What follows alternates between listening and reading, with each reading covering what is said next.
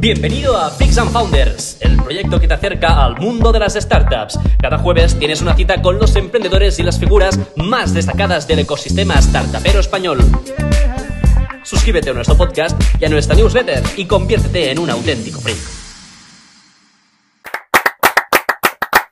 Buenas a todos, freaks. Bienvenidos un jueves más al podcast de Freaks and Founders. Hoy estamos aquí en una sauna que hace un poco de calor y creo que vamos a acabar sudando, pero bueno, em, no te voy a presentar mejor que si lo haces tú, Mauri. Hoy estamos con Mauri Badía, eh, fundador y bueno, fundador y chief culture officer de Hanun. Así que cuando quieras, haz un pitch de 60 segundos y te presentas tú Vale. mismo.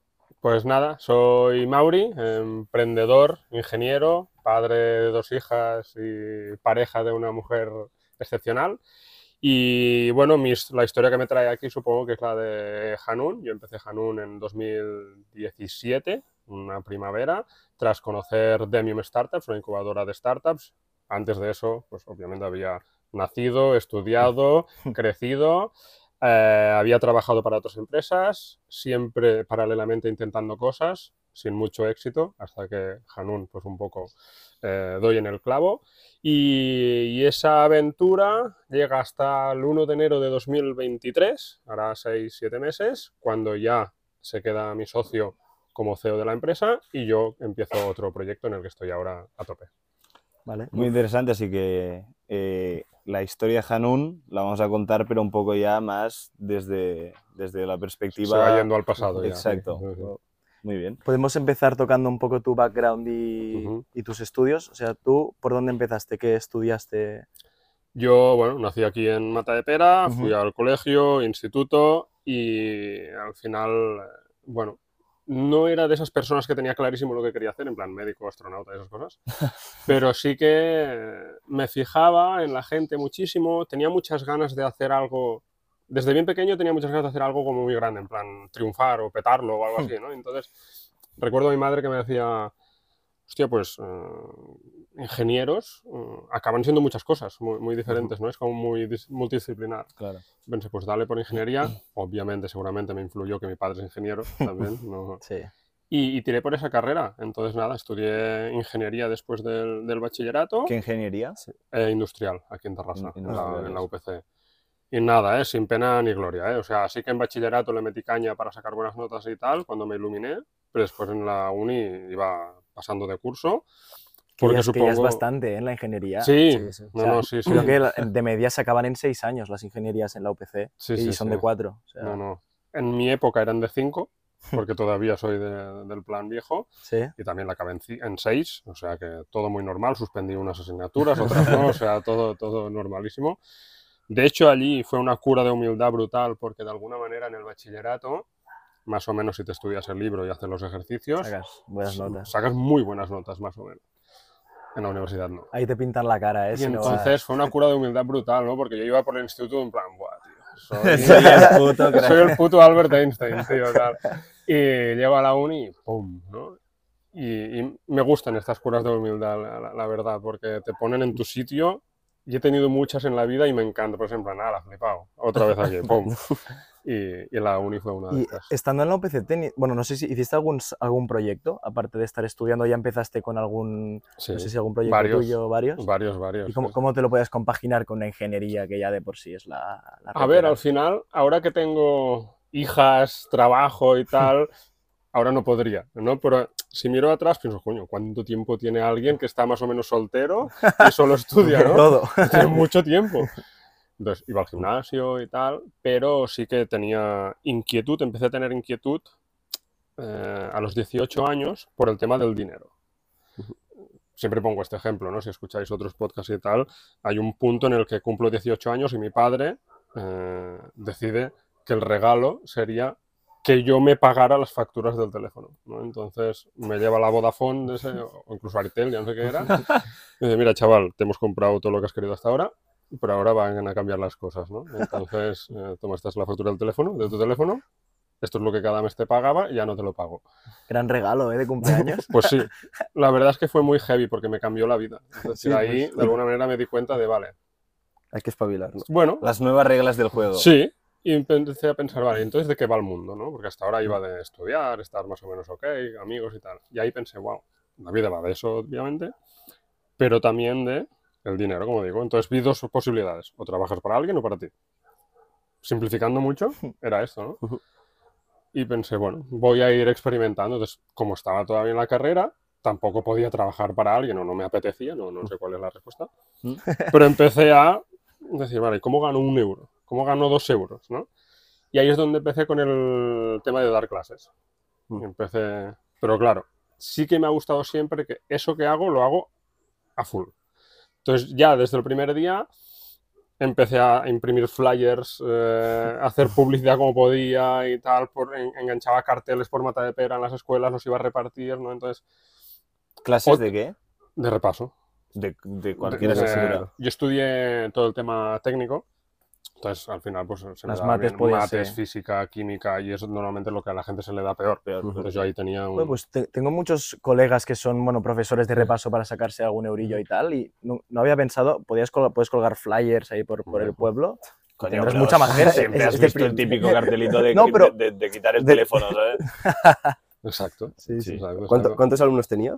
Más o menos. Pues yo ahí, que recuerde ahora, yo tenía una, una masa de alumnos que podrían ser que entre 5 y 10 a la semana diferentes a los que daba entre una y dos horas. gente. Esto es cash, ¿eh? No, no, yo me sacaba mil pavos cada mes teniendo 18 años y no sabiendo en qué gastarlo. O sea, yo ya, o sea, desde que tengo uso de razón, esto no sé cómo decirlo, o sea, he tenido más dinero del que casi me he podido gastar siempre para mi edad. Es decir, mil euros a los 18 años viviendo en casa de tus padres, te sobra el dinero. Es que no tienes Sí, gastos, sí, aparte fiesta, de salir, fiesta. sí, sí. No, y no he sido muy fiestero, no, ni, ni bebo alcohol ni nada, entonces de ahí nunca se ha ido el dinero ni en drogas ni en, ni en nada, entonces sigo diciendo, tenía mucho dinero, entonces bueno, lo ahorraba y tal.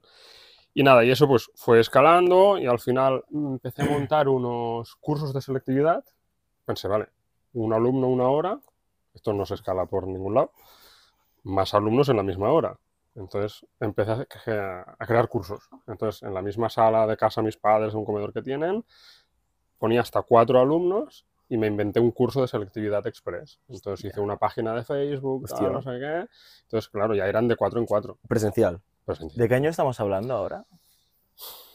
Principios del dos, bueno, do- se veía Facebook, ya debía ser 2000. 6, 7, 8, Vale. ¿no?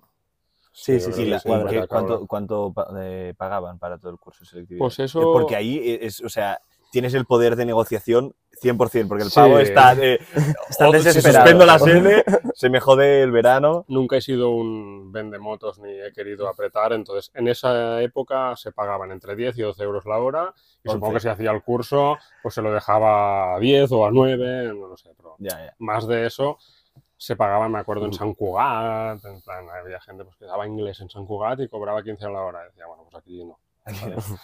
Guay, y entonces, vale, estos son como... Entonces es un proyecto. El otro es eh, con mi padre, tiene una ingeniería y empezamos a montar unos cuadros de plantas, os tenéis que imaginar unos cuadros en la pared, con plantas vivas que se autorregaban. O sea, había un depósito de agua y un serpentín de agua. Hicimos uno y el único que vendimos en Dubai y se acabó el negocio. Eh, Lo vendisteis en Dubái. En ¿no? Dubái, sí, porque había un cliente suyo, un contacto que lo quería para una exposición y tal, y vimos que era muy difícil, muy complicado, no sabíamos cómo vender en, en serie esas Sí, sí, sí. cosas, era muy, muy artesanal. Precio, también precio de venta. Precio de venta 3.000 o 4.000 euros. O sea, Hostia, no era un ticket. Es decir, cada uno de estos proyectos siempre he pensado que si le hubiera metido caña, lo hubiera estandarizado, contado con gente y tal, hubieran sido un proyecto. Sí, sí, sí. Pero se quedaron en intentos de cosas. Y después también hicimos... Coño, pero de momento son intentos, pero sin fracaso. Sí, Sí, sí, sí, de momento. Sí, no, a ver, se vendía la cosa, tal, bueno. A ver, el más rentable hasta entonces era el de las clases. O sea, era un margen bruto del 99,9% realmente. Y aparte en su casa, que no se Sí, tenía sí, que no tenía ni que No pagar. pagaba nada. alquiler ni, ni material. Y, ni y luz. de aquí a Hanun aún faltaban 10 Uf, años, sí, porque salió en sí, sí, sí. 2017, has mencionado antes. Entonces, Hasta Hanun hiciste varios más. eh, tenemos el de las clases, tal. Ah, entonces me vi que lo de los cuadros no. Entonces vuelvo a pensar, hostia, las clases ya estoy casi cansado, tal, no sé qué. Y me lío a montar páginas web. El Mac, ¿sabéis? Sí. Venía o viene todavía con un programilla que es el iWeb. Hay web. Ni idea. Vale, pues en ese entonces era el primer software drag and drop de hacerte páginas web, cuando no había nada. Y mi padre me lo enseñó, mira, y digo, espérate, Y me quedé ahí infrigado días. Y digo, tío, con esto se montan webs. Y empecé a montar landing pages para los comercios de Tarrasa. Entonces, otra vez, Sí. mochila, flyer, hola, soy Pepe, tal, no sé qué. Landing yo- pages ya, ¿eh? Sí, pero en plan, para la pesetería, rosé, ¿sabes? Wow. Que es el mejor negocio porque no tiene ni zorra y te dice, de acuerdo, niño. Sí. eh". Pero entiendo que es, o sea, el, el iWeb ese es tipo Wix ahora. o Sí. ese- no, no es ni programa, o sea, ni con código. Es no code. yo, yo no sé de programar, o sea que... Vale, como que ingeniero, algo toca. Sí, hicimos que- una asignatura C++ que nunca más me acuerdo de nada, aparte del if y algo más. Bueno, Y bien. nada, monté eso y también pues tuve un tiempo. Pillé una especie de boom porque hice una asociación con la Asociación del Comercio de Tarrasa, entonces me daban como un... Iba como en su nombre, ¿no? Y entonces linkábamos esas landings a la Asociación del Comercio y bueno, eso duró unos meses, no duró ni al año, porque entonces ya viene cuando acabo la carrera y eh, empiezo a trabajar para otros con el primer curro. Entonces, bueno, tres cosas uh, a nivel de intentos, que muchísimos aprendizajes, curas de humildad de esas. eh, también me di cuenta que trabajar solo era, era duro, ¿no? Con lo de las webs me hacía mis cosas y tal. Entonces, bueno, y ya me dan mi primer curro. Primer ¿Dónde? curro que trabajas para alguien. Sí. ¿Dónde? Benair Ibérica, una multinacional de aquí de Tarrasa, Ujú. y hacen tubos de silicona para la industria farmacéutica y alimentaria, eh, y a mí me cogen como ingeniero en plan de ventas, como un técnico de ventas, ¿no? Y me dicen, esta es tu maleta de tubos y esta es tu área y, A vender. y vende lo que puedas. Hostia. Eso fue muy duro, porque no soy un vendedor. O sea, mi actitud nunca ha sido de, de vendedor. Entonces, bueno, fui intentándolo y tal. Y de hecho, incluso un, un jefe, eh, hubo un día que me dijeron, oye, a ver, tú, esto tampoco acaba de funcionar, tal. Yo, ya, ya. Eh, tengo, tengo la maleta llena. y entonces me dicen, oye, ¿por qué no pruebas en producción? Y yo, "Oye, pues quizás se me dará mejor, que soy ingeniero tal, y lo- yo no venía aquí para, para vender. Pero en ese impasse me dijo una frase un jefe que, que- que se me quedó, que me dijo, mira, no lo has hecho mal, o sea, pero tienes otro perfil. Entonces nos hemos dado cuenta que tú tienes un perfil tipo hormiga, le dijo que es que no destacas mucho, pero no paras. Cada día, cada día. Y eso con los años me he dado cuenta que ha sido mi mayor potencial, mi, mi- mi mayor Punto fuerte. fuerza. ¿no? El siempre ganaré al otro porque nunca pararé. Y el otro en algún momento se rendirá. Algún momento parará. Algún día no hará algo. Qué buena. Algún La día- tortuga, ¿no? Sí. Y yo tengo esta especie de resiliencia de, sí, quizá hoy estoy fatal y estoy y me quedo en la cama por decir una tontería, pero mañana volveré a estar ahí en, en el teclado o donde sea con el flyer. Y eso, sin tener súper talento, súper inteligente y tal, a ver, tampoco creo que sea tonto, pero es que te, te lleva delante de casi todo el mundo. Es que al final hay mucha gente que, que tira en momentos por motivación, pero la motivación es algo que muchas veces se acaba y si no tienes como ya el Mm. principio de trabajar y constancia, Ser metódico. y- se acaba. Sí, sí, sí, es- eh, no parar, tío. Cada día haz algo. ¿Tú sabes lo, lo lejos que vas cada día haciendo algo? Pues que en todo. En el gym. No va de ir tres horas un día. Tío, ve 100%. 20 minutos cada día. La del gym hay muchos a los que no nos queda claro, ¿eh? Lo de que se puede apretar dos meses y luego ya... Exacto. Joder, Sí, sí. muy buena. Y, Y- de ahí, Entonces me pasan a la producción. sí, Siempre he intentado tener una actitud muy positiva en el trabajo a nivel de una respuesta de sí siempre. Entonces, Mauri se tiene que hacer tal. Ok. Mauri tal. ¿Alguien quiere? Yo. Entonces, eran curros de mierda, pero yo he intentado tener como una visión de que eso era lo más guay del mundo. Es decir, como que no era que me mentiera a mí mismo, pero plan, tío, esto puede ser una grandísima mierda o te lo haces a ti mismo como es muy guay. Entonces, hacer el inventario de racores metálicos, puedes verlo como Un la peor- el coñazo. peor día de tu vida o ¿Y algún ejemplo de cómo lo transformabas para verlo guay? O sea, al final... ¿Cómo te mentalizas para hacer estas cosas? no, yo creo que es pues yo que te dices, ejemplo. oye, eh, qué guay, hoy no estoy en la oficina. Vale. O, tío, voy a hacer algo que me han encomendado a mí mismo, a mí solo o con un compañero, tal, pues tendrá un resultado. Voy a contarlo a mi familia, no sé. Es un poco tener una actitud de flipado interna, yo le 100%. digo. En plan, buah, tío, cómo mola. Es como animarte a ti mismo. En plan, tío, nadie te va a animar. Si no te lo tomas así, estás Sí. amargado, si no Sí. te gusta lo que haces. Sí, sí, entonces he claro. intentado mucho tener esta actitud de cualquier cosa que haga es muy guay. Ya sé que no lo es. O sea, no soy tonto, ¿no? En plan, ya sé que no es guay, pero o me digo que es guay, Oh, no, esto no se Oh, le tío, va. pues Tío, lo no. encuentro un learning de locos, ¿eh? No, no, o sea, muy- 100%. súper o interesante. sea, intentar darle la vuelta a la Sí. tortilla hace que, que, o sea, que si de lo malo lo sabes hacer bien y eres bueno, con lo bueno eres un puto máquina 100%. no, claro, entonces ya... sí, sí. Esto lo intento hacer en la uni asignaturas que son un coñazo, que hay veces ya no se puede ni así casi, ¿eh? pero digo, "Buah, esto es una mierda tal, he de mentalizarme que aquí pu- puedo aprender tal o que Mm. puede ser una buena oportunidad. Dices la uni. En la uni, no, por ejemplo, no sabía aplicar esta mentalidad. ¿Por qué? Porque quizá la sé aplicar en cosas que sé que son un trámite para llegar a otro sitio. En la, la uni me decepcionó mucho en el sentido de, ¿en serio?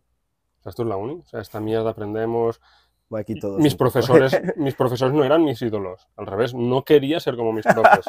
Claro, tú ves a esos tíos y dices, yo no quiero ser como tú después. Entonces, como no veía referentes y tal, entonces ahí me costó sacar esta actitud de, ¡guau, qué guay esta asignatura! No, era una mierda, y no podía. Pero en el mundo laboral, cuando entré, siempre tenía algún referente, siempre podía pensar, esto me acerca a ese punto que quiero bueno. estar, ¿no? Entonces era mucho más fácil tener la actitud de... ¿Tienes Ujú. la mentalidad que eh, cuando entras en un sitio, la estrategia de la salida también? Para hacer el- eso que dices, eh, hago este punto para ir al punto B. ¿O no? tan- No, no, no, no, no no eres- me considero tan listo. Es decir, yo sé que avanzando llegas lejos. Entonces me quedo aquí. O sea, Hostia. estás en el presente, vives ahora y ya sabes Y que si ya llegara- avanzando. Sí, en plan, hostia, a- supongo algún que sí. llegaré, tío. Si hago esto y tal, hostia, algún sitio me va a llevar. Entonces, llegar tan tan lejos, si ya ahora que estoy quizá más, más maduro a nivel emprendedor, he visto muchas cosas, ahora empiezo a ver de este nuevo proyecto en el que estoy, empiezo a ver las fases que me pueden venir y el cierre y tal. Ujú. Ahora, imaginaros entonces. Entonces, hay, un momento que acabas yendo a trabajar a China, ¿no? Sí. Entonces, Como- ese chico que va diciendo sí a todo, un día le dicen, Pues hay una China". oportunidad para ir a China, tal, no sé qué. ¿Con la misma empresa? O... Sí, sí, la misma empresa. Pero tenían fábricas por el mundo. Entonces, oye, eh, me voy. Y me acuerdo, bueno, que me dijeron era para tres meses, pues me dijeron un año, y yo, hostia, un año. Además teníamos que vivir dentro de la fábrica con un compañero. Era, ¿Cómo? Sí, sí, sí. Sí, sí, era, era un pol...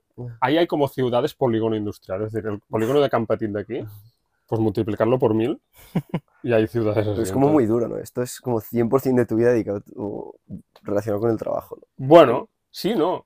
Se autoconvenció. Sí.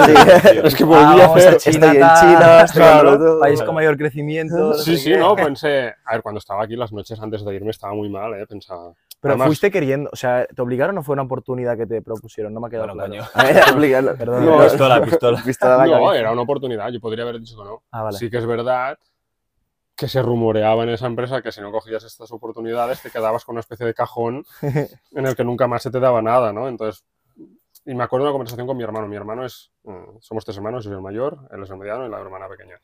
Y él es muy de, de- de ir a por la vida y aventurarse. Me dijo, mira, como no cojas esta oportunidad, Te no te hablo en tu vida. y eso me sirvió mucho en plan, joder, tío, mi hermano me está diciendo qué tal. Entonces cogí la oportunidad y me fui a China. Cosas que intento incluir ahora, que quizá no hablaba antes, temas de salud mental. Yo a los 18 años eh, descubro la ansiedad Ujú. Y en ese momento pensé, si tengo ansiedad en Tarrasa o en Matadepera o en un sitio, Tengo amigos y familiares. ¿eh? ¿cómo me voy a ir a China? O sea, me muero seguro. Claro. O sea, me moriré en el avión o al salir, o sea... Entonces eso fue un, un stopper un poco, ¿no? Un- una fricción al menos para pensar, ya podrás tú. Pero bueno, no sé cómo reunir el valor para irme de aquí. Mochila, maleta otra vez y a China. Y llegué allí y era como estar en un documental. Entonces, bueno, fue muy guay. Empezamos en la fábrica, a vivir en la fábrica, nos trataban muy bien, teníamos una habitación, empezamos a trabajar. Y ahí quizá la anécdota es que al cabo de 15 días de, de todo nuevo y tal, ¡oh, qué guay la comida y tal! Estoy en un momento que estaba en un gym de un parque, unas- no era ni un gym, era un parque infantil que yo lo utilizaba de. Típicas barras de la Sí, las barras. Y un columpio debía ser. Me imagino a un agente del gobierno chino ahí siguiéndote hace este tío ahí en un parque de... Éramos en esa época, 2010 y... ¿qué? 2010, 2014, 15, Vale. la gente te miraba mucho por, por la calle, por China, en plan, hostia... eh, No ¿dónde es habitual. No, cero, cero. Incluso te hacían fotos y tal. Y hay un momento ahí donde mm, me vengo abajo por un momento. Esto Hostia, siempre ¿qué, qué hago aquí? ¿Qué he hecho? ¿Qué lejos estoy? Y ahí es donde dices, para, para, para, para, para, porque esto ya sabes dónde acaba. En el puto pozo de un ataque de ansiedad, tal. Entonces espera, espera, espera, espera. Frena. Y es donde de alguna manera me inventé como una especie de personaje de, tío, dale. O sea, tienes que por primera vez en tu vida, de alguna manera, ser tu mejor amigo. Porque hasta entonces sí que tenía esta actitud de, guau, que vais con las cosas, pero a nivel de mí, a veces me venía abajo. Hostia, hostia, hostia, hostia, y pum. Y en ese momento pensé, tío, como te vengas abajo aquí, en el culo del mundo, te has perdido. Estás fuera. Y dije, no, no, no, no, no. Y me- como que casi físicamente me levanté en plan, tío, ¿qué estar en China? ¿Solo con tu compañero? Sí, pues asúmelo, venga, tal. Espabila. Y seguí en el gym, tal, no sé qué, y ya pasé un año de puta madre, viajando. El segundo año nos dieron la oportunidad de ir a Shanghái. Le doy un poco de caña para que Sí, sí, cubramos no, toda la de eso, Súper, porque- súper. Entonces ya no- no- a mí me dieron como la oportunidad de ir a Shanghái, a mi socio a Istambul, dirigí la oficina de Shanghái a nivel comercial, ya no está en la fábrica a nivel productivo. Ese año siempre lo recordaré como de los más bonitos de mi vida, ¿no? Siempre digo de lo de eso de que te encuentras a ti mismo, allí pasa, en una fábrica en China solo te encuentras a ti mismo. Shanghái, un año más, ya son dos años en China y ya me vuelvo para trabajar. eh, ¿Qué, qué aprendizajes te llevas de Asia a China en general? O sea, si tuvieras que decir, hostia, durante estos dos años que estuve ahí, lo que más Muy llevé- contento de haber aprendido a vivir conmigo mismo. O sea, creo que es un Esta es muy skill- buena, ¿eh? es un skill muy necesario, es, Es más te vale, más te vale aprender a vivir Es que hay gente que no sabe estar, estar sola y todo el No. rato de estar con gente, estar con uno mismo es, Ujú. es O sea, clave. saber convivir contigo mismo yo creo que es, vale, ya me he pasado como el juego de...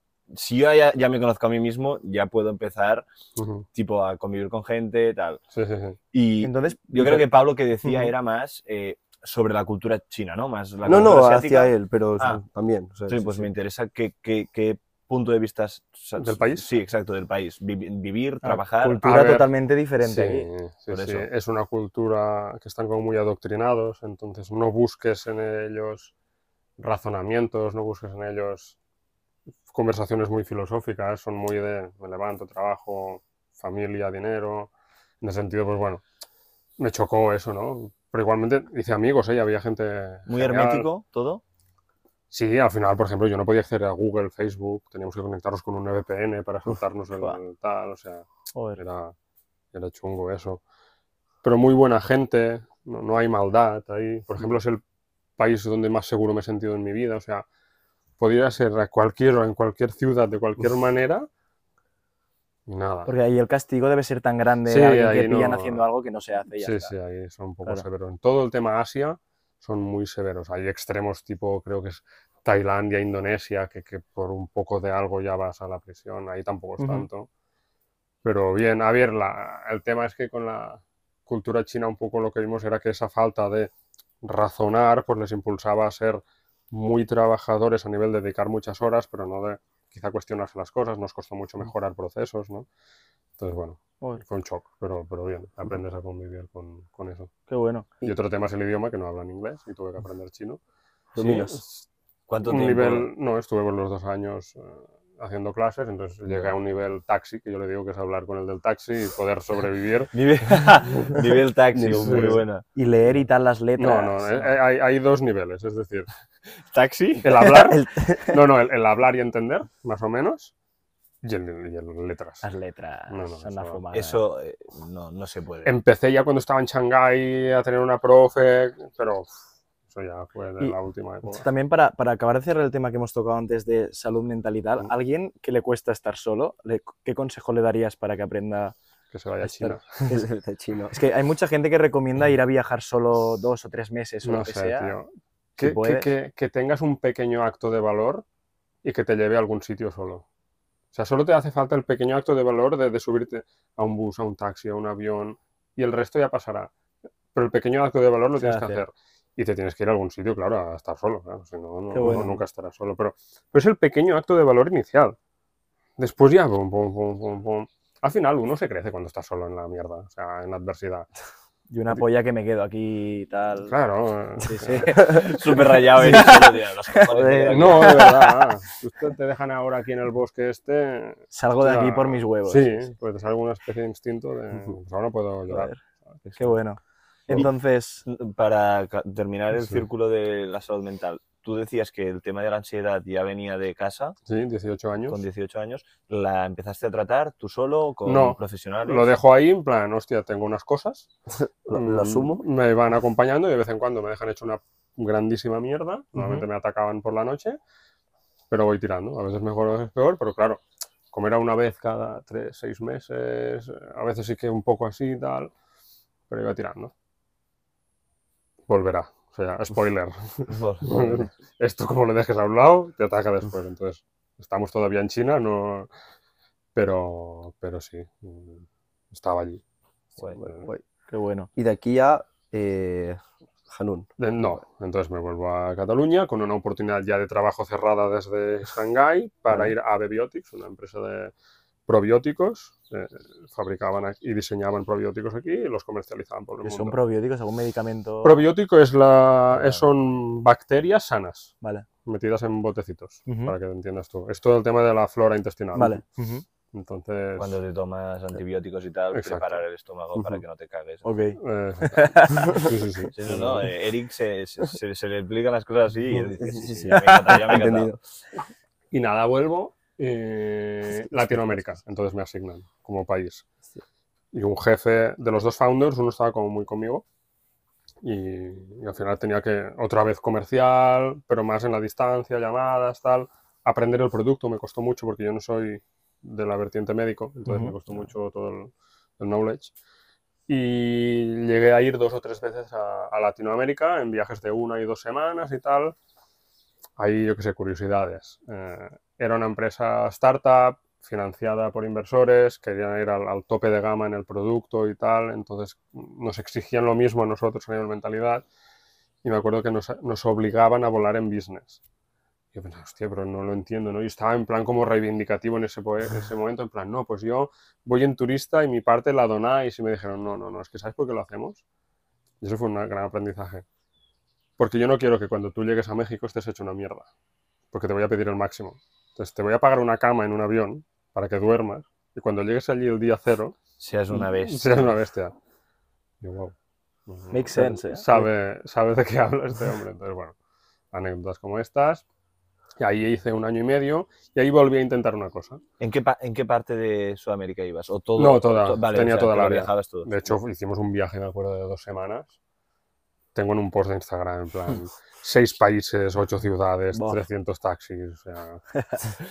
Era brutal. Llegamos una noche, que me acuerdo, llegamos a Perú, yo ya no sabía qué hora era, qué día era, y dejamos las maletas, y literal, no sabía qué hora era, y nos dice la de recepción, no sé qué dijo, buenos días o buenas noches y tal, dijo, bueno, en dos horas se sirve el desayuno. ¿Y tú? me miro a Sergi. ¿Yo qué he dicho? Eso significa que son las 6 de la mañana. O sea, yo venía a dormir a este hotel, ¿sabes? Entonces, bueno, fue anecdótico eso. Hostia. Hostia. Pero bueno, cuando eres joven puedes hacer estas cosas. Y nada, entonces estoy ahí año y medio y ahí sí que intento paralelamente otro, otro proyecto. Eh, mi madre empezó a coser y empezó a hacer como unos chalecos de- para el mundo del baile, porque mi, mi madre y mi padre bailaban en el mundo del swing y tal. Ujú. Y para que el hombre nos, o sea, como el hombre suda mucho, la mujer también, ¿eh? pero como la mujer coge así al hombre, para que no esté sudado, se ponen unos chalecos Vale. como rollo- curioso, sí. no impermeables, pero como muy gordos. Y mi madre pensó, ya que nos tenemos que poner chalecos, los hacemos guays. Y empezó a hacer chalecos para mi padre. Y la gente del baile le pedía chalecos. Pues empezó a hacer más chalecos. Y le dije, mamá, tenemos que hacer algo con esto. Entonces montamos un Instagram, montamos más modelos, un shooting, tal. Entonces íbamos a los festivales donde iban ellos, con mi hermano, a vender los chalecos. Con un rack de ropa y tal, no sé qué Hostia. y hicimos como especie también de e-commerce por Instagram y Joder. tal. Y fue ¿Facturación de creciendo, no, poca, poca, porque íbamos a los eventos y que te sacabas 300, 400 euros, pues pues entre semana nada, Ujú. no, el e-commerce en sí no era un e-commerce, entonces bueno, fue más simbólico, no sé qué género es, mm, 4.000, 5.000 euros en total. Vale. Ah, vale. Y, y entonces mi madre un día se cansó de coser. Entonces acabó el proyecto. Porque al final, pues bueno, veíamos que éramos los cuatro ahí en la familia, tal, no sé qué. Y no me acuerdo el- el- cuál fue el- la fecha exacta y tal, pero bueno, ¿sabes? Estos proyectos que al final, pues mira, por Se van apagando. Sí, el uno por el otro, tal. Y, y nada, es el otro intento que hago. Y ahora ya sí que nos enfocamos a, a Hanun. Y esto es, bueno, yo estaba en el trabajo, en, en Avebiotics, y me salió un anuncio de Facebook de quieres ser el siguiente emprendedor de Barcelona, relleno un formulario, no, no sabía qué estaba haciendo.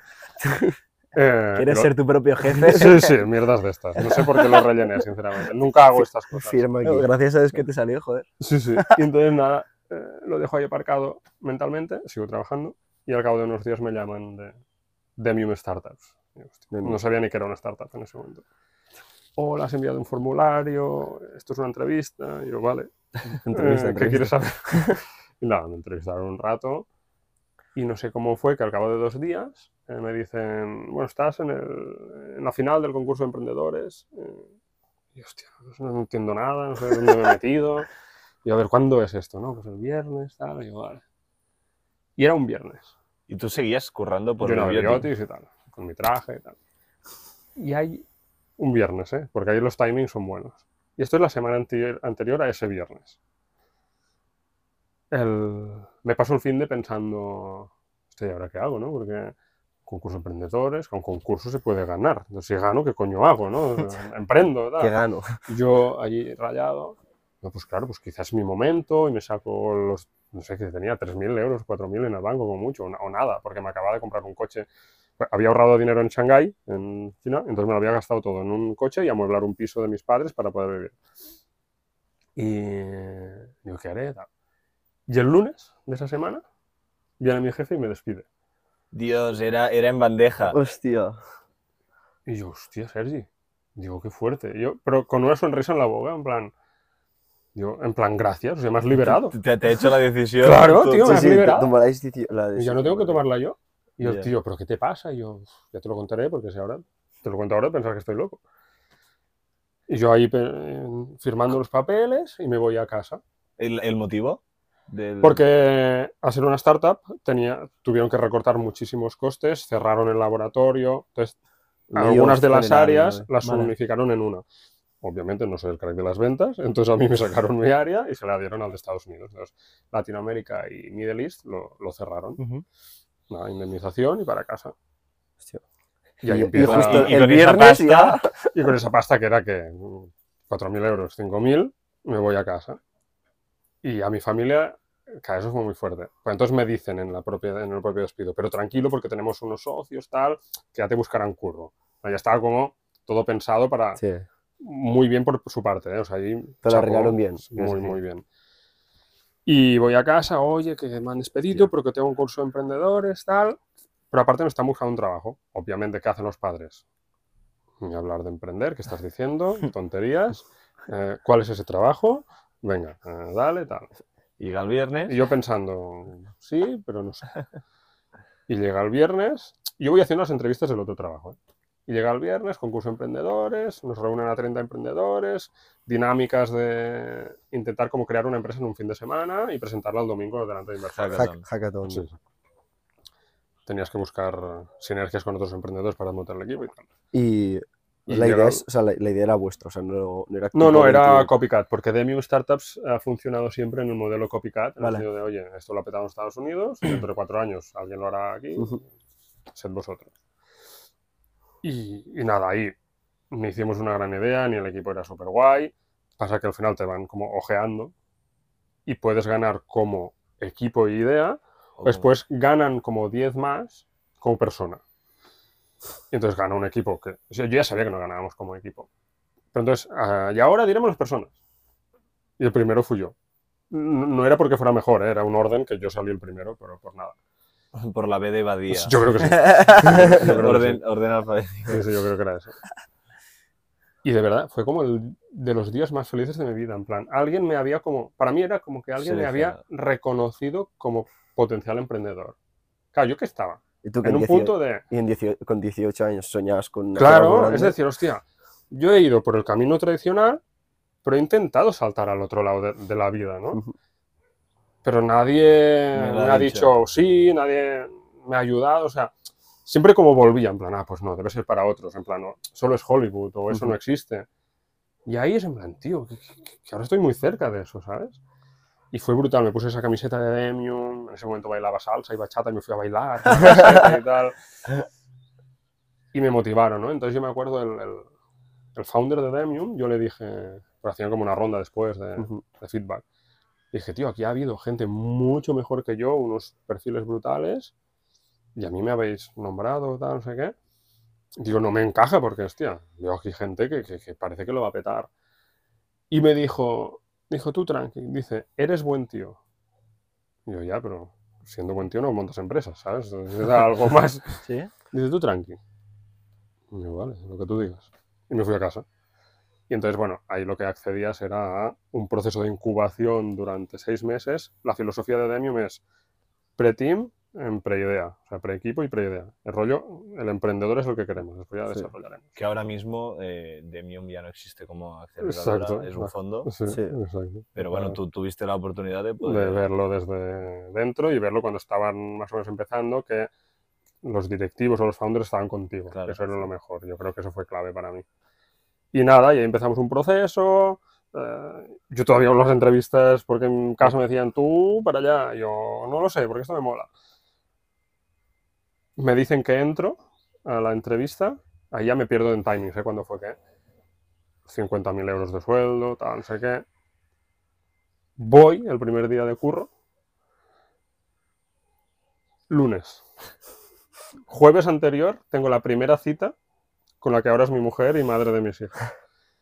Vamos a Barcelona, estaban unas birras, no sé qué. ¿Qué, haces tú en tu vida? ¿Qué haces tú en tu vida? Tal, no sé qué. Y le dije, estoy en este proceso de cambio, quiero probar esto de emprender y tal, porque tal, pero me han dado un curro. Digo, pero solo te lo diré a ti, quizá lo dejo. Y ella, "Ah, pues bueno, yo conocí a un chico que está loco, eh, es perfecto. Y entonces, bueno, fui el lunes, traje otra vez oficina y tal. Y yo, Dios, vuelvo a estar aquí. Y yo llevaba unas semanas en Demium, ¿sabes? Sí. Y había visto lo- esto, pues, lo de emprender, este rollo que tenéis vosotros. Tener también. cerveza en la off y Bueno, cosas de estas esas. mierdas, sí. Ahí no había porque habían zumos como mucho y, y. Y, me miro ahí y digo, ¿cómo he acabado aquí otra vez? ¿Sabes? Ya, ya estaba tocándolo, ¿sabes? Y sí, sí, no, no sé ni si acabé toda la jornada de ese día, que me fui a los recursos humanos, digo, mira, ahora vas a flipar, pero mañana no vuelvo. Y la tía, ¿pero cómo tal? Y yo, sí, sí, ya, ya te lo explicaré algún día, tal. ¿Se lo, se lo explicaste? Hasta Creo que lo vio en las sí. noticias, ¿sabes? Creo que sí, después. Y volví a casa y se lo dije a mis padres, no entendían nada, qué has hecho, tal. Pero pensé, si se lo pregunto, me, me van a convencer de que no. Al final tus padres tienen como mucha influencia. en- en- en En tus ti. decisiones. Puede ser como muy fuerte fuera, pero tus padres son tus padres. Sí. Entonces, mira, no se lo diré y lo haré. Así no me podrán decir nada. Más informar que no preguntar. Sí. Y nada. Y, y voy hablando de mis padres, pero yo ya no vivía en casa de mis padres, porque al volver de China ya me busqué un piso y tal. Y entonces, bueno, eh, dedico ya mi, mi vida a Demium y ahí es donde doy con la idea de Hanun. Soy un caso excepcional en el sentido de que eh, no cogí una idea suya, sino que esta idea vino por mí, porque bueno, al final, yo siempre digo, podría haber montado Hanun o Hanan, es decir, podría haber montado muebles o vasos. Yo quería montar algo. Entonces lo que pasa es que vi una oportunidad, en el sentido de, veía en Pinterest unos muebles que hacían artesanalmente, después veía que nadie los vendía, y pensé, hostia, pues, y además esto es más o menos fácil de hacer. Y había aprendido una cosa del, del jefe que me dijo de BT en Business. Sí. Me dijo, mira, para vender algo no hace falta que lo tengas. Solo hace falta que el día que lo hayas vendido sepas que lo sabrás hacer o entregar servicio o producto. Y se me quedó grabadísimo. Pensé, claro, esto es emprender para pobres. Es decir, claro, si no tienes dinero, ¿qué haces? Pero lo vendes, tal. Y es lo que hice. Tan radical como cogí fotos de Pinterest y las subí a Wallapop. Entonces, bueno, esa fue, yo creo, la genialidad un poco de, de empezar. Fake sí, it until you make it. Sí. literal. Y Wallapop empecé a vender, me hacían los pedidos, ya me fui a comprar herramientas, empecé a hacer, los productos yo mismo en casa de mis padres, Buah. de ahí al Instagram, y ahí, bueno, se une mi hermana y mi hermano, empezamos a hacer lo que parecía una marca, nos grabábamos y tal, y empezamos a entregar muebles a, a influencers, porque era un poco el, el ABC Ujú. que habíamos más o menos visto, que siempre, oye, haz algo, retransmítelo y tira de influencers para que te ayuden, porque yo en ese momento no sabía ni qué era el paid marketing, es decir, Google Ads no sabía qué era, Facebook Ads no sabía qué era, a duras penas sabía que era Instagram porque me lo llevaba mi hermana, y eso empezó a arrancar, era el verano del 17. Y los muebles los hacíais en casa de tus padres, los tres hermanos. Sí. Es como, es una puta peli fumada, o sea, 100%. ¿Y esto cómo lo escalaste? con no, Demium, ¿no? Con la ayuda de Demium. Sí, pues esta pregunta es curiosa porque nos la han hecho en cada ronda de inversión, cada inversor, o sea, esto como escala, esto como escala. Es que es de, Pues- es- viene de VC. No, no es un software, entonces tan escalable como un software no es. Para que se puede, Hay que escalar, buscar más grande. artesanos, ¿no? Sí, Para- claro. Entonces, eh, ahí lo que hacemos es empezar a invertir en, en marketing, entonces sí. Y lo- lo- una gran decisión es, oye, si queremos que sea lo más parecido a escalable, no podemos fabricar nosotros. Entonces, hicimos, eh, tomamos una decisión muy acertada que es, o nos ocupamos de la marca, y somos buenísimos en marca y tal, o sea que comunicación, o somos la hostia fabricando. Pero las dos cosas, No. ¿no? y eso es un poco el, el learning ¿no? de aquí, sé bueno en una cosa y focaliza ahí. Si quieres ser el hombre orquesta, ok, para empezar, pero ve cortando ramas, porque ahora, yo qué sé, ahora he invertido en algunos proyectos, me, me piden ayuda en algunos y, y veo gente en plan octopus, ¿sabes? En plan, tengo esto y este canal y el otro, y yo, pero tío, ¿pero cuánto facturas? No, 200.000 euros. Corta, o sea, no puedes con 200.000 euros tener seis divisiones de negocio. cada una es una empresa, podría ser. Entonces, bueno. Sabia decisión esa que tomamos.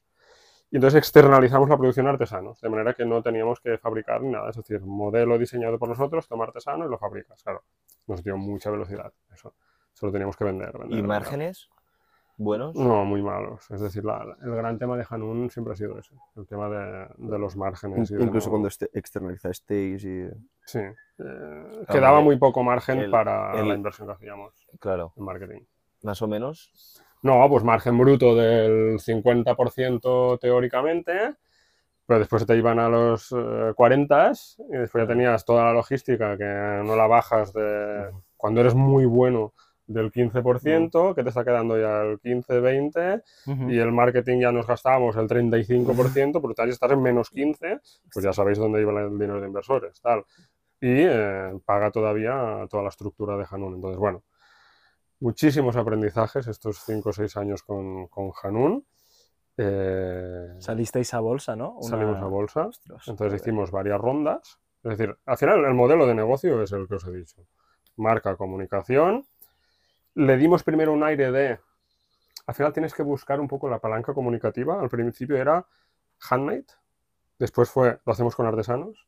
Y después pasó a ser sostenibilidad. Ujú. Eso nos ayudaron unos chicos eh, a hacerlo y muy sabio la palanca de sostenibilidad. Hicimos varias rondas de inversión, de 3, 4, Os- ¿Cuánto os- levantasteis en total? 13, 14 millones aproximadamente. 13, 14 millones, con unos márgenes muy, muy, muy bajos. Muy bajos, perdiendo dinero ¿Cu- siempre. ¿Cuál es el, el truco? En ese momento, Hablar de La marca. sostenibilidad. no, en ese momento era el crecimiento. Multiplicábamos por dos y por tres cada Vale. año. También la, la- el- Y la la época, eh, o sea, el, el mercado en esa época también acompañaba. entiendo. No, en esa época te daban dinero por lo que fuera. Exacto. No, era literal. O sea, hola, tengo una mierda, pues toma dinero. Entonces, claro, nos aprovechamos de esa época. No, pero final- si tenías crecimiento, al final es lo que buscan los VCs, la mayoría, que vayas creciendo. Sí, pero ahora cambia mucho. ¿eh? Claro, Sí, sí, sí. Ahora, como no se atisbe un rayo de, de, de rentabilidad. Y las última, o la última ronda, sobre todo la gran palanca, fue la sostenibilidad. Nos apoyamos muchísimo en eso.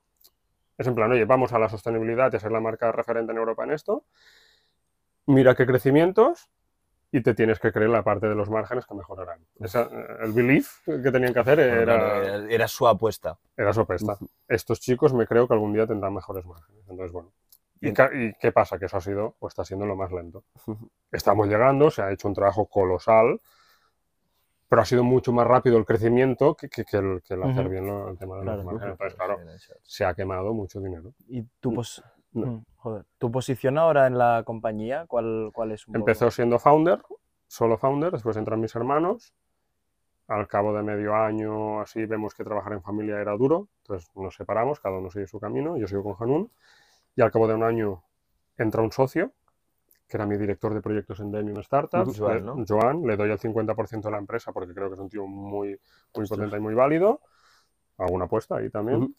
Siempre he tenido ahí ¿no? otra cosa que, que me guardo. Eh, he tenido la, la- la manera de ver las cosas de, ok, yo solo puedo hacer esto. Y creo mucho en mí, y, buah, y tal. Pero joder, si me acompaño de gente, o sea, yo quería ganar pasta. O sea, en gran parte lo que montaba, esto que dice la gente, no, bueno, sí, la pasión está muy bien, pero si te arreglan la vida, mejor. Sí. y pensé, hostia, un perfil como Joan me ayudará a llegar más lejos. Y así un poco la, la- la filosofía que he tenido con los inversores, con los otros socios, etc. Entonces, bueno, la, la jugada salió bien porque al final... Y ahora Chief Culture Officer, ¿qué significa? Entonces, antes de llegar a esto, O sea, la Fui salida, founder. la salida a bolsa, ¿no? sí, ¿qué? Eh, que se ha quedado en el tintero si termina Ah, sí. esto y, y- Vamos, eh, intentemos hacer cronológicamente, a ver Sí, si me acuerdo. Founder, me hago socio con Joan, soy CEO, y él era director de operaciones. Él, con un perfil mucho más de CEO, hay un momento que le digo, oye, tío, esto está haciendo muy grande ya. Creo que cuando ya facturábamos, íbamos a facturar los 3 kilos o el kilo y medio, ya, oye, tío, tío, sé tu CEO, tal, no sé qué. Yo ya he tenido mi reconocimiento, tal, no sé qué. Él es CEO. Y ahí es donde hago el movimiento a Chief Cultural Officer, porque yo al final me daba cuenta de que intentaba sobre todo cada día impregnar a la gente de una cultura, los valores, la sostenibilidad, eh, compañerismo, toda la comunicación. Entonces me gustaba esa posición y me, me la colgué yo a mí mismo al final. Medallita. Sí. Y él fue el CEO. Vamos avanzando, rondas y finalmente, junio 2022, salimos a bolsa. Eh, proceso muy duro salir a bolsa. proceso muy duro, muy burocrático. Documentos, documentos. Abogados, abogados. sí. Y para mí la parte dura personal que me tocó es la semana del roadshow. Cuando sales a bolsa haces un roadshow, que es una semana entera de hola Pepe, soy Juan, eh, esta es mi empresa, entonces te ponen en salas. Al final lo hicimos con Andbank, que es un banco de inversión. Entonces nos montaron como una serie de ruta por diferentes sedes suyas de España y nos llenaban salas de inversores y los les damos el, el- el- pitch ahí y los convencíamos o no. Entonces, bueno, hubo mucha demanda, pedíamos 8 millones y hubo demanda por 22. Entonces se creó un hype ahí brutal, salimos a bolsa, ¿qué pasa? O sea, hasta ahí era todo, ¡buah, brutal! No sé qué, lo soñado. Es muy curioso, ¿eh? Como de un día para otro cambian las cosas y como... Ah, todo lo pasado dices, ¿y cómo no lo vi, tío? Entonces salimos a bolsa, ¡buah! abrazándonos todos. ¿Qué van a hacer los socios que llevan contigo un tiempo? Si sales a bolsa, vender. Llevo con este chaval, eh, con el que, yo sé, el primer socio que invirtió, eh, le metí 10.000 pavos a este tío cuando iba al bosque a buscar troncos. No sabía si algún día saldría de aquí. Pues ahora Sale a bolsa, me ha hecho un por no sé cuánto, vendo.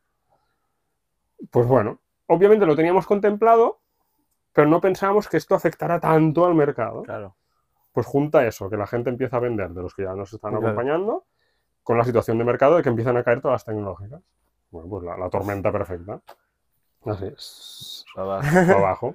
De hecho, El ayer, día ayer vimos el gráfico Sí, de... está, está guay. Está guay. 0,29, tío. Cero, claro. tío.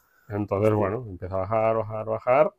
A ver, y muy bien nos ha ido comparado con otros. Es decir, Sí, sí. Made.com, que era como el gran referente para nosotros, que es el e-commerce de muebles por excelencia en Ujú. Europa. No sé, lo han comprado, creo que dijeron 3 millones, 7 millones el otro día. Y valió 800 millones. Uf. Pues mira, ya te digo. Aunque siga vivo Hanón ahora mismo. Entonces, nada, un aprendizaje brutal lo de salir a bolsa en cómo actúa la psicología en algo que parece tan numérico y tan, tan business. Cosas que no harás en un futuro, pero no sabes si las repetirás o no. Y entonces, aparte, yo tengo, siguiendo con el tema cronológico, salimos a bolsa. En agosto tengo mi segunda hija.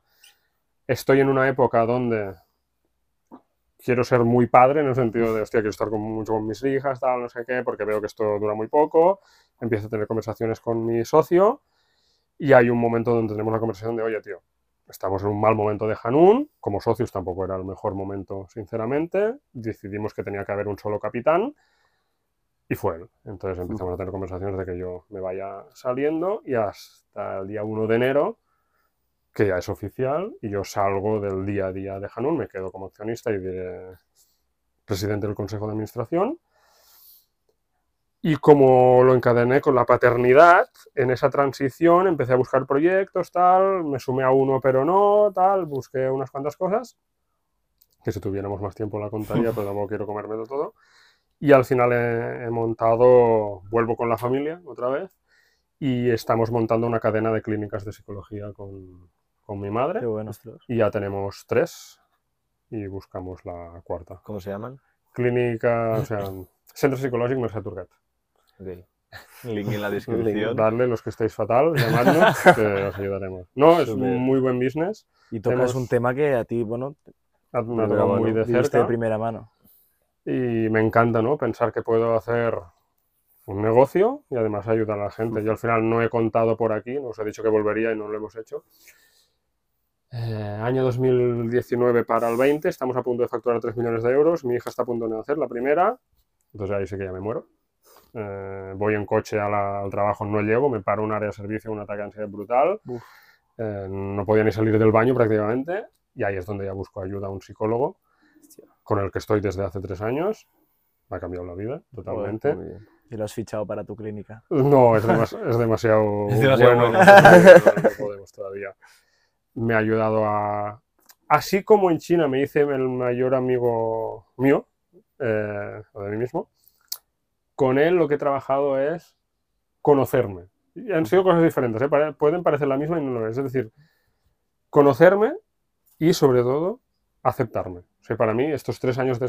Coño, he ido una vez cada 15 días, o sea, han sido mucho. He dejado mucho dinero el psicólogo, pero lo resumiré en conocerme y aceptarme. Ha sido durísimo, he llorado mucho, eh, pero he reído mucho y, y me, ha, me ha sacado de- del pozo. Entonces, también me ha enseñado a ver que la ansiedad... O sea, uno al final convive con sus miedos. Es decir, el que es depresivo lo será toda la vida, el que es tal, el que es ansioso lo será, pero el tema es cuánto lo eres. Es decir, te impide hacer tu vida, estás muy mal Reducir la intensidad. reducirlo. Pero no puedes ser un puto robot que no sientas nada. Siempre lo sentirás bueno. y tienes un perfil. Y cada uno tiene el perfil que tenga. Aquí lo empezamos a hablar y seguro que cada uno es una cosa, ¿no? El mío es ansioso. Pues empecé, em- aprendí a convivir con ello. Pero ¿cómo lo he reducido mucho, mucho, mucho? Aceptar muchas cosas de mi vida. Cómo soy, por ejemplo, eh, yo de alguna manera podía intuir que era egoísta, pero no soportaba asumirlo, que me lo dijeran y tal. Y ahora es en plan, sí. ¿Y qué? Es que no puedo evitar, o sea, pienso en mí. Pues oye, haré otras cosas buenas, pues yo qué sé, pero soy muy buen padre, también lo he visto. Entonces, Ujú. puedo aceptar lo malo y lo bueno. Bueno, Y eso ha sido brutal. O las debilidades. Este tema para mí era brutal, ¿no? Co- Si te comparas con tu padre. El padre siempre es una figura, pues quizá fuerte, tal, no sé yo no tanto. Pues somos como somos. Él es así, yo soy así, y a veces soy débil. Esta frase yo no podía ni, ni pronunciarla. Pues a veces estoy mal. Sí, y mañana quizás estaré mejor. Esto es brutal para mí, cada uno su Claro, viaje, claro, ¿eh? claro. Y no pasa. y no Pero pasa yo no podía ni pronunciar estas cosas. No, de ser fuerte, a poder con todo. No, no puedo con todo. A veces soy débil. A veces eh, no soy el más listo. Y está todo bien. Y eso, tío, o sea, te da una paz. eh, Intento mm, no olvidarme de todo esto y llevarlo cada día conmigo. Es en plan, es mi mochila de herramientas eh, mentales. Entonces, como te pierdes, porque al final te vuelves a perder, micro-perder, Ujú. Ay, ay, ay, ay, ay, espera, ¿qué has aprendido? Esto, esto, esto. Ah, vale, es verdad. Y vuelves. Qué bueno. Pues creo que tendremos que ir acabando, que nos empezamos Sí. a quedar sin tiempo. Perfecto. Eh, cerramos con cuatro preguntas Preguntas. rápidas. Pero muy rápido. ¿Fáciles o Sí, difíciles? muy, muy o sea, son rápidas. fáciles. La primera es, ¿qué tres adjetivos describen un buen emprendedor para ti, en tu opinión? Resiliente, sobre todo, porque es que la vas a cagar y te vas a caer y te van a decir y tú te vas a decir y tal, y será difícil. Ilusionado, o sea, no se puede mantener esa ilusión, como decíamos antes, todo el rato de motivación, pero tienes que ser un poco flipado, o sea, y incluso y esto me lleva al tercer adjetivo, tienes que estar un poco más para allá que para acá. O sea, la gente muy Hay que estar un normal... poco loco para emprender. Sí, la gente muy normal es difícil que emprendan. Vale. Es decir, tienes que tener un poco de... Que, que no, que sí. Sí, que- un poco, yo qué sé, pues somos quizá un poco más fríos, más calculadores, ¿no? Pues eso, pues piensas en ti, porque tú quieres tú luchar y triunfar. Y... O, por ejemplo, un rasgo que vi que tenían en común en los emprendedores es que los emprendedores creen que se merecen eso. Claro, eso tienes que nacer con eso, ¿sí, ¿no? Entonces, si tú te crees que mereces eso, claro, luchas a muerte. Vale, Totalmente. ¿Cómo no voy a Bueno. tener una casa grande? muy buena. Vale, entonces, siguiente pregunta, sí, muy rápido. Eh, ¿Cuál es la figura que crees que te ha apoyado más o que más has aprendido de algún mentor durante toda tu trayectoria o en algún momento? ¿Alguna persona clave? Sí, y ahora vais a flipar. Mi mujer. Hostia. Muy bien. Sí, o sea, la que ha estado ahí eh, Tu mujer. es ella. Vale, muy bueno. No puedo hablar más porque si no lloraría. Qué bueno. Guay, muy bien. Y por último, siempre lo hacemos, es, eh, buscamos respuesta rápida. Ujú. ¿Cuánto cobrabas en Hanun? ¿Cuánto llegué a cobrar? Claro, o sea, que antes de salir, claro. Primero nada, me lo gasté todo. eh, o si queréis, os, decís todo, os digo todos los sueldos. Venga. Invertí mis 5.000 euros que tenía, no cobré nada, o sea, cobré lo del paro, 900 euros, 1.500, os lo digo netos, ¿eh? Ya. Sí, sí. 1.500, 2.000 y algo, 3.000 y algo, 4.000 y algo y 5.000 y algo. Y al Vale. final es un sueldo de 100.000 euros al, Muy bien. Sí, sí. al año, Transparencia. el, el último año. Top. Sí, sí. Y ahora, en el proyecto de las clínicas. Cero, estamos en cero. Bueno, esperemos que llegue. No, a este Lo de- que he hecho, esto no lo hemos hablado, lo que he hecho es eh, vender acciones eh, dos veces. ¿vale? Ah. Entonces me he sacado dos, dos partes eh, que me han arreglado un poco El la- panorama. el panorama. Me han permitido por la entrada en la casa. No soy rico ni mucho menos. Ahora no tengo mucho dinero en el banco, pero la casa que quería la- me la he comprado y vivimos muy bien y me permite ahora pues poder emprender sin eh, tener el de esto de necesito el dinero.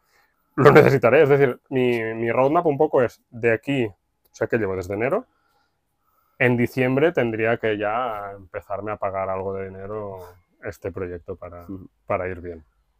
Y por último, ¿a quién podríamos traer al podcast? ¿Alguna figura que crees que podría Sí, ser a interesante? ver, yo hablo mucho con, por ejemplo, con Julio Rives. ¿Vale? Julio Rives es el de Sweepcar, que vendió la empresa. No he contado esto, pero yo en Demium Startups, antes de montar Hanun, monté con Julio y Blas una empresa que íbamos a hacer venta de coches online. Entonces eso, yo pensé, hostia, esto no es para mí, cuando ya lleva una semana, quedaros vosotros y yo monté lo de Hanun. Entonces ellos siguieron montando y la vendieron por 30 Hostia. millones de euros eh, hace un par de años, creo. Vale, pues Y yo hablo mucho con él, porque también ahora es padre y tal, y, y somos inversores eh, en algunas empresas en común y tal. Pues ya te Es, pediremos es muy contacto. interesante. Muy sí. bien. Pues otra historia más, yo creo que es súper, súper, súper inspiradora. Yo creo que hemos tocado lo que nos gusta tocar siempre desde los inicios, Ujú. todos tus proyectos que creo que es lo- casi todos nuestros espectadores están en, en- en esa página del capítulo. Así que ya sabéis, eh, nos vemos el jueves que viene con otra historia, con otro emprendedor más y ya está. Escúchanos y conviértete en un auténtico freak. Let's go.